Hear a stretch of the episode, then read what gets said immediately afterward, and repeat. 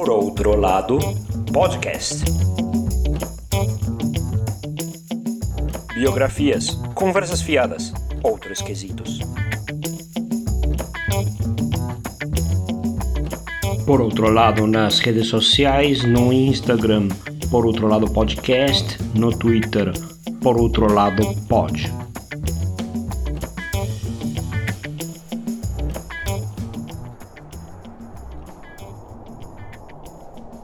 Tem poucos exemplos de canídeos na América do Sul.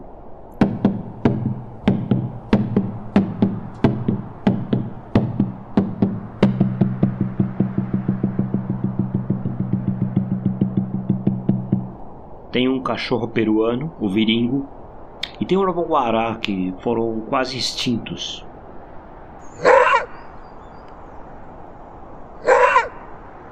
O provável parente do lobo-guará foi o perro chaguán, mais emparentado com raposas do que com lobos, e que foi parcialmente domesticado no sul do continente por povos fueguinos.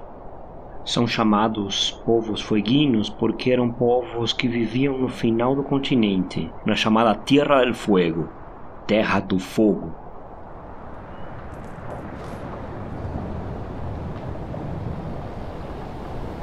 Os primeiros navegantes portugueses e espanhóis que atravessaram o estreito indo para o outro oceano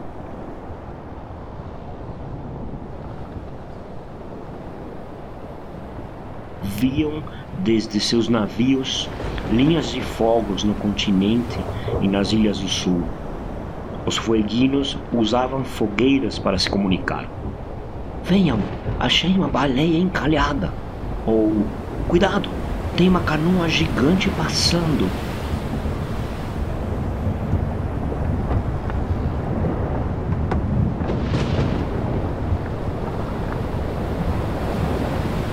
A Isla Grande de Tierra del Fuego é o nome da maior ilha de um conjunto de ilhas, o arquipélago de Tierra del Fuego, que forma o sul do continente, com ilhas e canais que conectam os oceanos. A Isla Grande tem pouco mais de 45 mil quilômetros quadrados, duas vezes o tamanho de Fernando Noronha, que também é um arquipélago. A região toda hoje, na verdade, é o único lugar que conecta três oceanos: Pacífico, Atlântico e Ártico.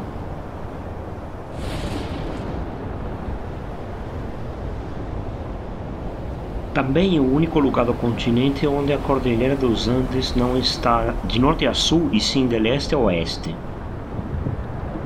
Essa passagem onde os fueguinos moravam era estrategicamente importante para os europeus, porque era a passagem sul do Atlântico para o Pacífico, mas também muito perigosa. É um encontro de ventos e correntes que se cruzam, embatem, entrelaçam e que mandaram muitos navios para o fundo do mar.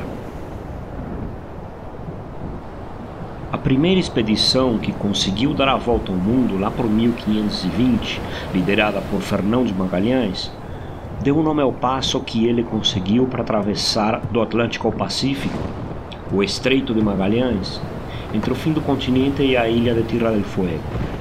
Essa região é um arquipélago com ilhas, canais, entradas que às vezes não davam calado aos navios e outras vezes não davam para lugar nenhum mas Magalhães dirigiu uma expedição de vários navios que, na tentativa e erro, acabaram por achar o que saberiam depois ser a saída para o outro oceano.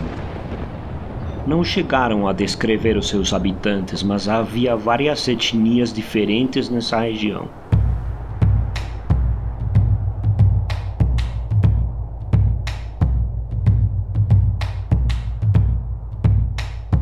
Kaueskar Yamanes, Selknam, Rausch e Tehuelches habitavam a região do sul do continente há milênios. Kauesca e Yamanes eram nômades que percorriam o atual sul do Chile e navegavam em canoas, cada família numa delas. Caçavam, pescavam, dormiam nelas, ou em alguma ilha quando o tempo estava ruim. Desenvolveram uma técnica para fazer fogo dentro da canoa sem queimá-la e a deambular por dias procurando comida desde a canoa. Os Selknam e Rausch, que provavelmente estavam emparentados com Tehuelches da Patagônia Argentina, também eram navegantes, mas preferiam ficar na ilha de Tierra del Fuego. Tanto Jamanas quanto Selknam domesticaram o perro jaguan, que os ajudava a caçar guanacos, um outro camélido como a lhama, mas que habita essa região do sul do continente. Todos dormiam juntos nas suas pequenas choças, refúgios de folhas, árvores e peles de nutria ou lobo marinho. Os Selknam foram chamados Onas provavelmente pelos primeiros ingleses que passaram por lá alguns séculos depois, quando muitos navios ingleses e holandeses atravessavam pelo Estreito de Magalhães e pelo Cabo de Hornos e naufragaram bastante também. Um navio famoso que fez várias explorações foi o HMS Beagle.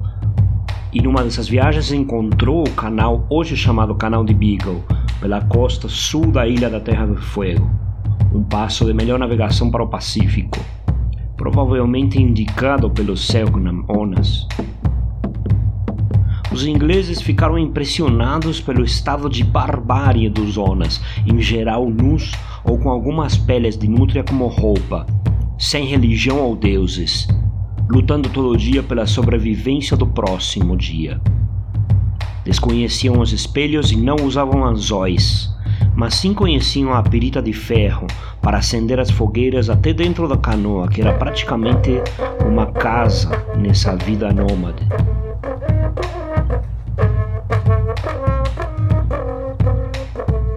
Os Kaueskar, Yamanas, Selknam tinham alguma adaptação que os permitia manter uma maior temperatura corporal para poder resistir a baixas temperaturas, e também andavam nus porque passavam óleo de nutria que os mantinha aquecidos, mas sem deixá-los úmidos.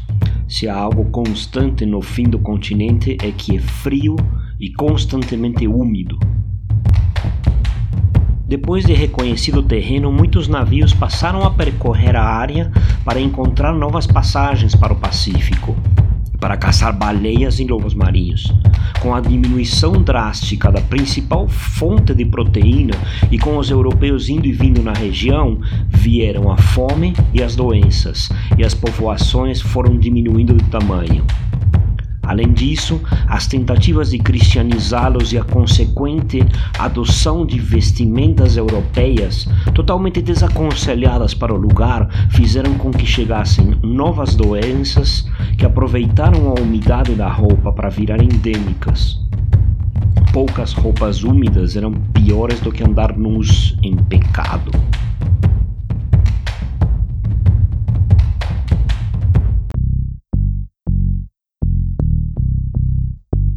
Na primeira viagem do HMS Beagle, já em 1830, houve uma circunstância bizarra em Tierra del Fuego. Alguns homens, talvez Yamanas, tomaram um dos botes do navio. Em represália e para forçarem a que devolvessem o bote, o comandante Robert Fitzroy sequestrou alguns jovens e crianças Kaueskar e Yamanas e manteve uma negociação até ter o bote de volta. Mesmo depois de devolver o bote, Fitzroy continuou com alguns jovens reféns e levou quatro deles para a Inglaterra. Um menino de aproximadamente 20 anos, cujo nome desconhecemos, mas que foi batizado como Boat Memory. Orundélico, de aproximadamente 15 anos, batizado Jimmy Button. Um jovem de aproximadamente 20 anos, Eleparo, batizado York Minster todos eles Yamanas, e uma jovem Kaueskar de uns 10 anos, Yuxlu, batizada como Fuegia Basket. Todos chegaram vivos no porto inglês de Plymouth, porém Bolt Memory morreu de varíola. Os nomes cristãos se supõe que estavam associados à história sobre seu batismo e Jimmy Button, segundo Fitzroy, teria sido comprado em troca de uma moeda de quarto de libra, mas seria bem estranho que uma família trocasse seu filho por algo, e bem mais estranho por algo sem valor algum para um fueguino.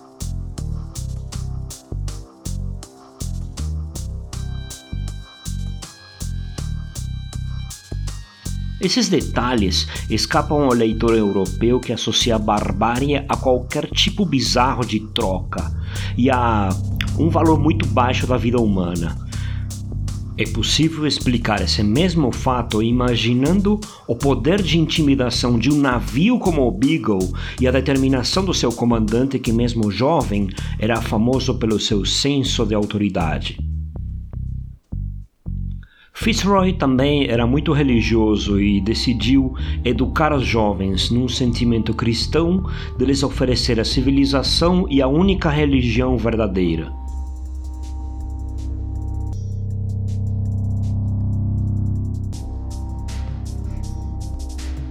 Deveria ficar sinceramente angustiado e preocupado vendo as condições precárias em que imaginou que viviam e quis lhes dar a oportunidade de uma melhor condição de vida, que para ele era o mundo civilizado da Europa cristã.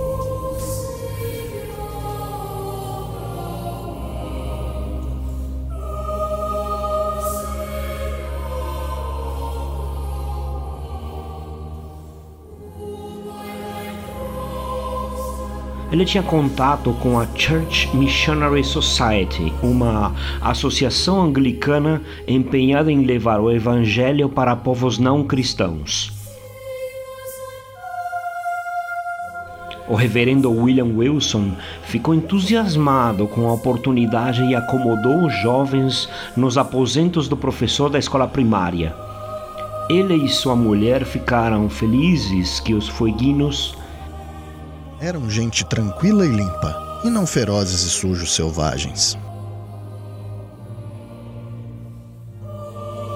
Os jovens fueguinos foram para a escola inglesa. Ensinaram a eles o idioma inglês, as maneiras inglesas, a cultura inglesa e a Bíblia, é claro. Ensinaram a eles a civilização e conheceram pessoas ilustres do outro lado do oceano, inclusive o rei Guilherme IV Fuege era bastante reservada, mas mesmo assim foi quem melhor aprendeu inglês. Contava pouco ou nada sobre seus familiares. Eles, em geral, se limitavam a dizer que era o melhor lugar do mundo ou a terra das melhores árvores. Tempo depois, Fitzroy começou os preparativos para uma segunda expedição, onde estaria também Charles Darwin, na época um jovem naturalista sem nenhum renome, o reverendo William Wilson ficou interessado em que os jovens fueguinos, caso fossem retornar, o fizessem num assentamento que depois pudesse ser uma base evangelizadora. Começamos a recrutar cavalheiros que desejem fervorosamente que não seja perdida esta oportunidade de estender os benefícios da civilização. Fitzroy embarcou os jovens fueguinos na próxima expedição, certo de que algum deles seria útil como intérprete na região, além da esperança de fundar um novo assentamento de plácidos cristãos fueguinos. Darwin descreveu eles de forma ambígua. Ora elogia sua sensibilidade, ora os compara ao tratamento entre cavalos não domesticados frente a um parente domado. O jovem Darwin carregava ainda alguns preconceitos comuns da época. No momento, se horrorizava com a escravidão, e em outro comentava que escravos numa fazenda deveriam ter uma vida feliz e contente.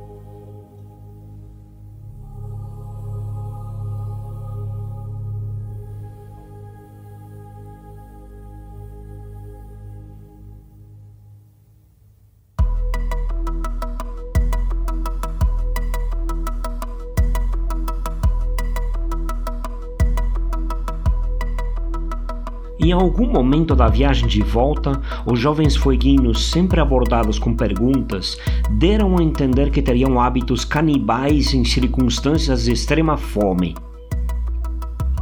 Matavam e comiam as mulheres mais velhas porque não tinham serventia. Segundo os jovens, seriam mais inúteis do que cachorros, que eram úteis para procurar nútrias. Na parada da viagem no Rio de Janeiro, ficaram alojados na casa onde Fuegia ensinou inglês para as crianças que lhe ensinaram algo de português. Jamie Button tinha 14 ou 15 anos quando sequestrado. Se mostrava alegre e preocupado se alguém estava indisposto na viagem. Inclusive consolando o jovem Darwin quando passava mal, embora achasse estranho alguém passar mal no mar.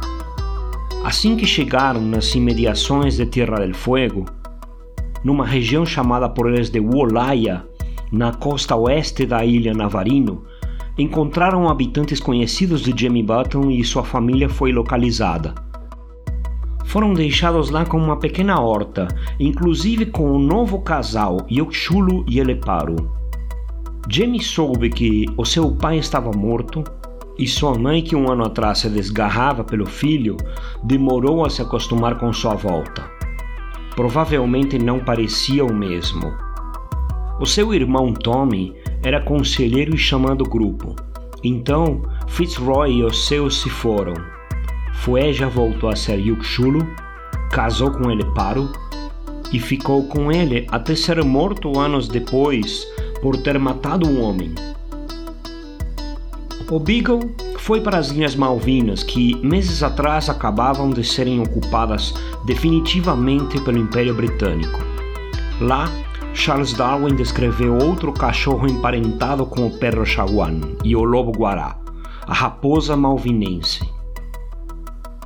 Tempo depois, Fitzroy voltou para Wolaya e viu que Jamie tinha perdido tudo.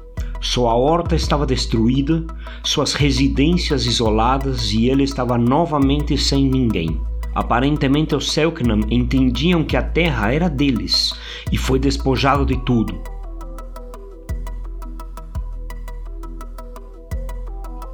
Depois de uma noite no navio e de Fitzroy prover roupa e até dinheiro, se despediram. Ingleses e fueguinos compreenderam algo da cultura um do outro. Há mapas com uma região chamada Baía Tequenica, que os habitantes não chamam assim. Inclusive, é muito parecida com Tequeuneca, que significa não entendi o que você está falando. O capitão reformado Allen Gardiner continuou a iniciativa na South American Mission Society. Viajou várias vezes para as Ilhas Malvinas junto com o capelão George Despard e se estabeleceu na ilha Keppel. Era um lugar afastado, mas seguro para um inglês em terras argentinas. Assim que estabelecido, foi diversas vezes para Tierra del Fuego evangelizar fueguinos e procurou em Wulaya a Jimmy Button, a sua esperança de um elo entre os civilizados e cristãos ingleses e os impios e selvagens Yamanas. Ele queria que Jamie mudasse para a ilha Keppel nas Malvinas, mas Jamie se recusou. Não ia abandonar sua família, morar em outra terra e arriscar tudo a uma viagem perigosa de 700 quilômetros até Malvinas só para ser evangelizado. Em uma das viagens em que George Despard não foi, Allen Gardiner acabou sitiado por Yamanas e a tripulação morreu de fome. Despard não desistiu e em 1859 se estabeleceu na ilha Keppel, junto com a sua família, determinado a evangelizar os fueguinos. Na família estava seu filho adotivo, Thomas Bridges, resgatado e educado pelo capelão. Novas expedições se aproximaram várias vezes da ilha Keppel até Ulaya e alguns dos habitantes foram até Malvinas e voltaram. Mas numa expedição sem o capelão e liderada pelo capelão Philip Garland, o navio não voltou por cinco meses e ficou claro que algo errado havia acontecido. Depois do resgate do cozinheiro Cole, o único sobrevivente, Jenny aceitou ir até a ilha Keppel a notificar o que tinha acontecido. Jimmy Button e seu irmão Tommy foram acusados de organizar o ataque e Tommy de matar pessoalmente um dos colonos. Os marinheiros que sobraram tiveram que fugir até morrer lentamente de fome. Jamie negou as acusações, mesmo que a explicação de serem Selknam ser fraca. A congregação decidiu não acusá-los formalmente, mas os ingleses deduziram que, mesmo Jamie já ter conhecido inclusive o rei da Inglaterra, não era confiável e rejeitava ser civilizado e evangelizado. O que na época era estranho na traição de Jamie, hoje parece óbvio. Ele sempre foi orundélico. Queria ter sua família na sua terra, mas para os missionários ingleses isso não fazia sentido. Para eles era mais do que óbvio que viver em pecado era impensável, que deambular seminu não era vida, e que Jamie estava traindo os ingleses e sendo teimoso. E provavelmente se sentiu no direito de usufruir da inocência e a clara posição em desvantagem dos colonos, e as coisas fugiram do controle. O capelão George Despard se deu por vencido. Sem o apoio de Jamie, era impensável voltar à Tierra del Fuego. Continuar sacrificando sua vida e a vida de sua família começou a pesar na consciência. Pediu permissão para executar sua decisão de voltar e a South American Mission Society autorizou sua volta à Inglaterra. Mas o seu filho adotivo Thomas Bridges, com 18 anos na época, decidiu ficar e mudou o rumo dessa história.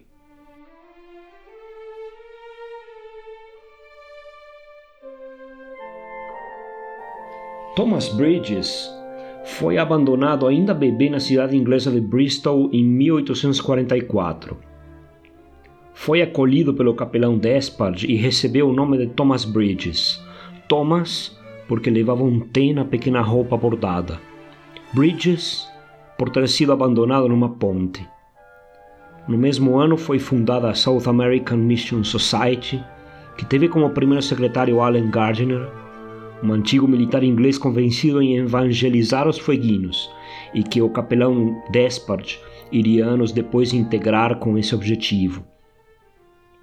O capelão Despard e sua família, junto com Thomas, suas duas irmãs e mais outro filho adotivo, deixaram a Inglaterra quando Thomas tinha aproximadamente 12 anos. Foram viver na ilha Keppel, uma ilha do norte das Ilhas Malvinas. Thomas passou a sua adolescência nessas ilhas. Ficou convencido de que, antes de trazer sua cultura, precisava compreender a cultura dos Yamanas.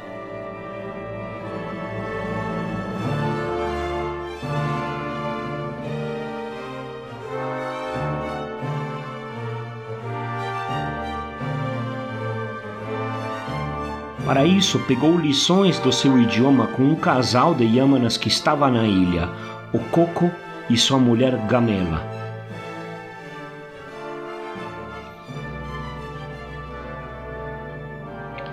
Junto com eles, escreveu o maior dicionário Yamana inglês que se tem notícia, contendo até 32 mil palavras e que começou nessa época como estudo fonético baseado no sistema Alexander John Ellis e levou a sua vida completando e aperfeiçoando.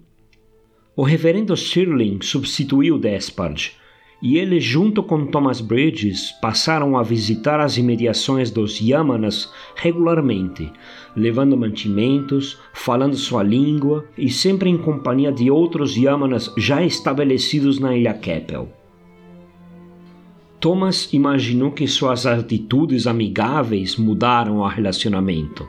Mas também temos que pensar que depois dos ataques, os habitantes das ilhas certamente temiam uma represália e por isso se mostravam menos agressivos e permitiam que eles os visitassem. Ele então aproveitou para conhecer a cultura dos Yamanas, sua comida, costumes e língua. Inclusive percebeu não haver evidências que sustentem a informação sobre o canibalismo dos fueguinos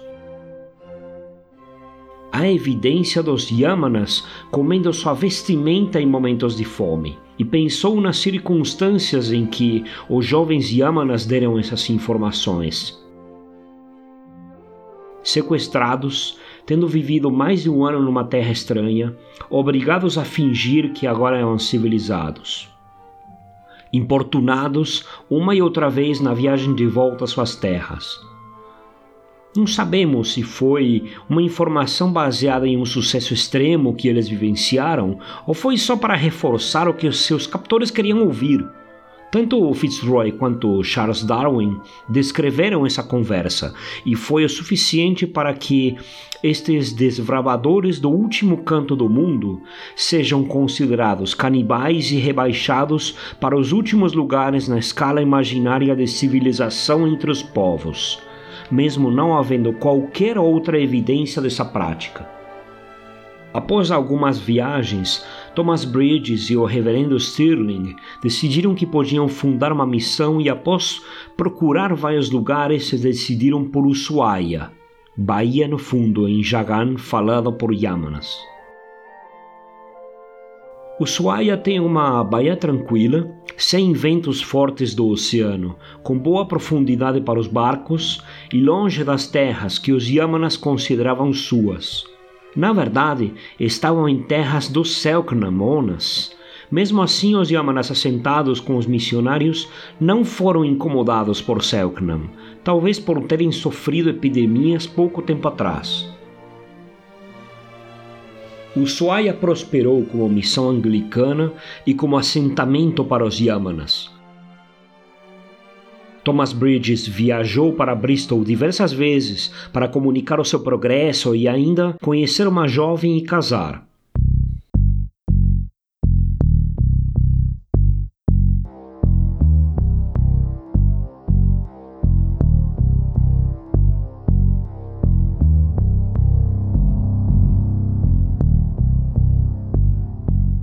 Enquanto isso, os países que disputavam a região, Chile e Argentina, chegaram a um acordo e separaram a Ilha Grande de Tierra del Fuego em dois territórios. A parte oriental chilena e a ocidental argentina. O governo argentino percebeu que o seu território mais austral tinha como centro uma missão anglicana e decidiu reocupar a região para que não acontecesse o mesmo que com as Ilhas Malvinas, nunca recuperadas. Enviou uma expedição liderada pelo comandante Augusto Lacerre que chegou num acordo pacífico com Thomas Bridges de trocar a Union Jack para colocar a bandeira argentina, tendo em troca a segurança de que a missão seria reconhecida e apoiada pelo governo, colocaria uma prefeitura e ainda ajudou a terminar um farol e vários sinais para proteger na perigosa navegação entre as ilhas.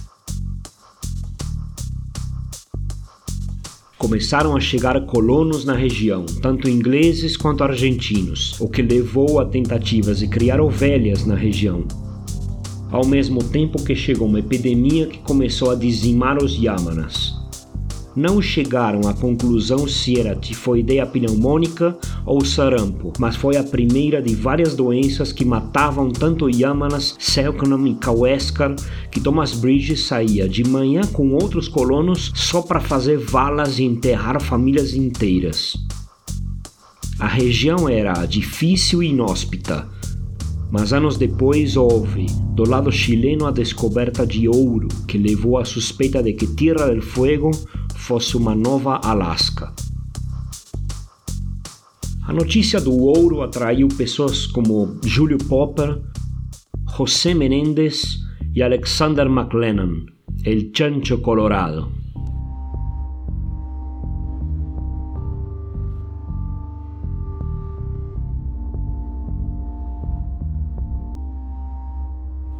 Julio Popper, de origem romeno e família judaica, era um famoso engenheiro com uma boa experiência em mapeamento geográfico, que com 28 anos já tinha estudado em Paris, trabalhado em Constantinopla e vivido em New Orleans se interessou pelo ainda pouco explorado sul do continente. Explorou e mapeou várias regiões dos lados chileno e argentino do arquipélago fueguino e fez uma entusiasmada conferência geográfica em Buenos Aires, onde fez dois fabulosos anúncios. Primeiro, foi uma das descrições oficiais do perro chaguán como inúteis para a caça e servindo só como provedores de calor dentro das tendas Selknam.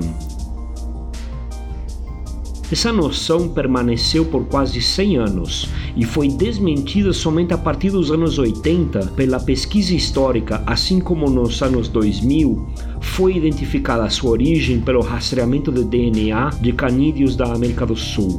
Essa explicação também colaborou com a extinção do perro jaguar, considerado um ladrão de ovelhas.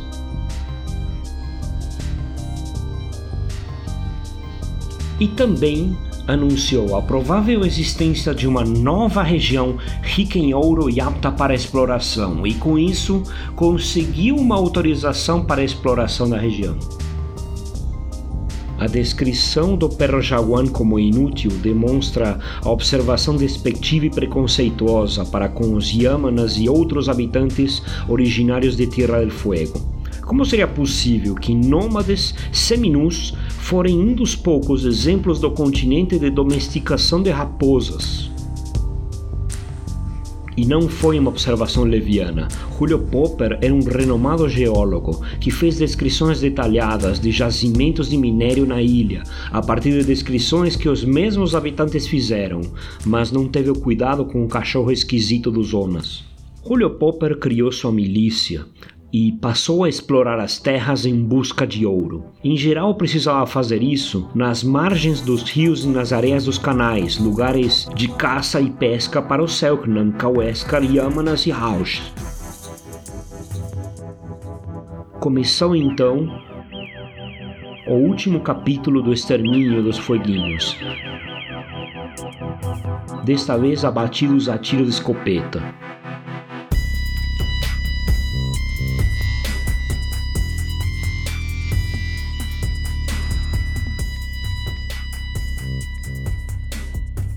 Massacres eram constantes e houve ataques onde morreram famílias inteiras, seus presentes saqueados e sua terra ocupada. Os aborígenes que tinham sobrevivido às doenças estavam sendo massacrados pelas milícias contratadas pelos colonos ou pelos próprios colonos. Popper chegou a cunhar sua própria moeda para bancar a expedição, o Popper, que foi uma moeda de circulação no sul do país, em paralelo ao peso nacional que circulava no resto da Argentina.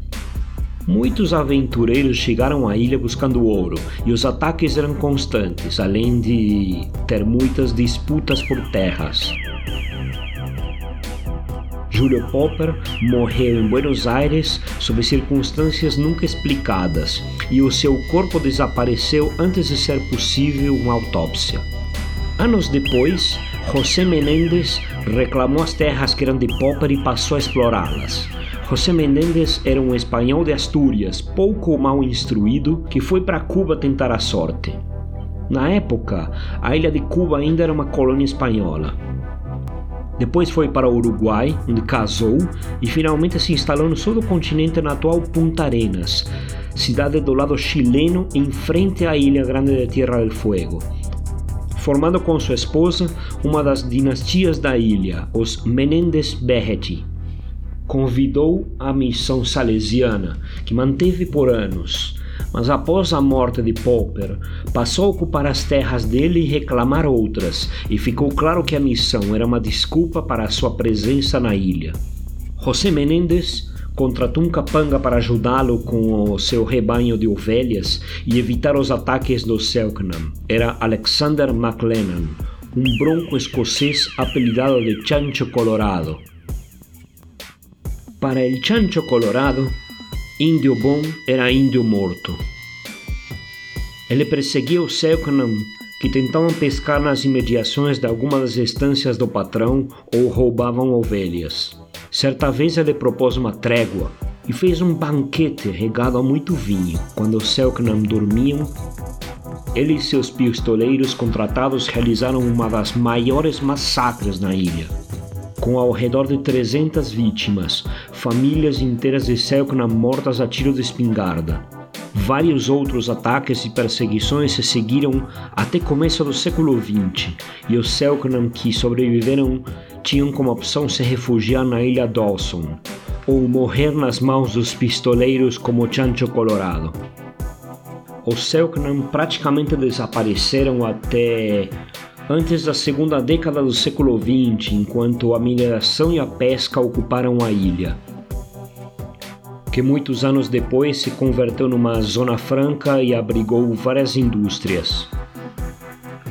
Quase um século depois, já nos anos 80, Chile e Argentina assinaram nessa época um acordo final para resolver outras áreas disputadas no arquipélago e que também pacificou e estruturou o desenvolvimento e estudo da região. A lenta chegada das democracias abriu novamente a pesquisa antropológica para a redescoberta dos povos originários. O perro jagan, assim como a raposa malvinense, são variações extintas de canídeos da América do Sul.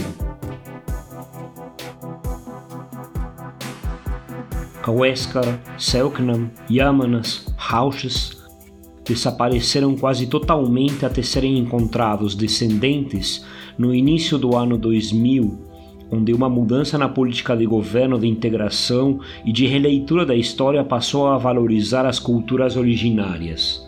No caso do sul do continente, tarde demais.